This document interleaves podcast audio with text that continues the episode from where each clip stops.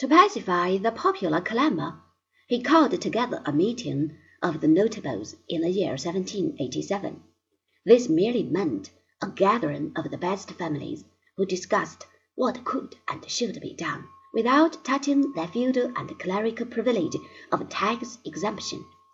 It is unreasonable to expect that a certain class of society shall commit political and economic suicide for the benefit of another group of fellow citizens.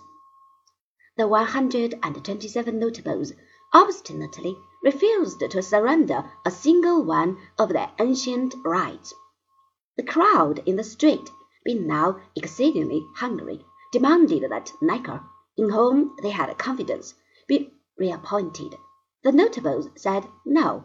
The crowd in the street began to smash windows and do other unseemly things.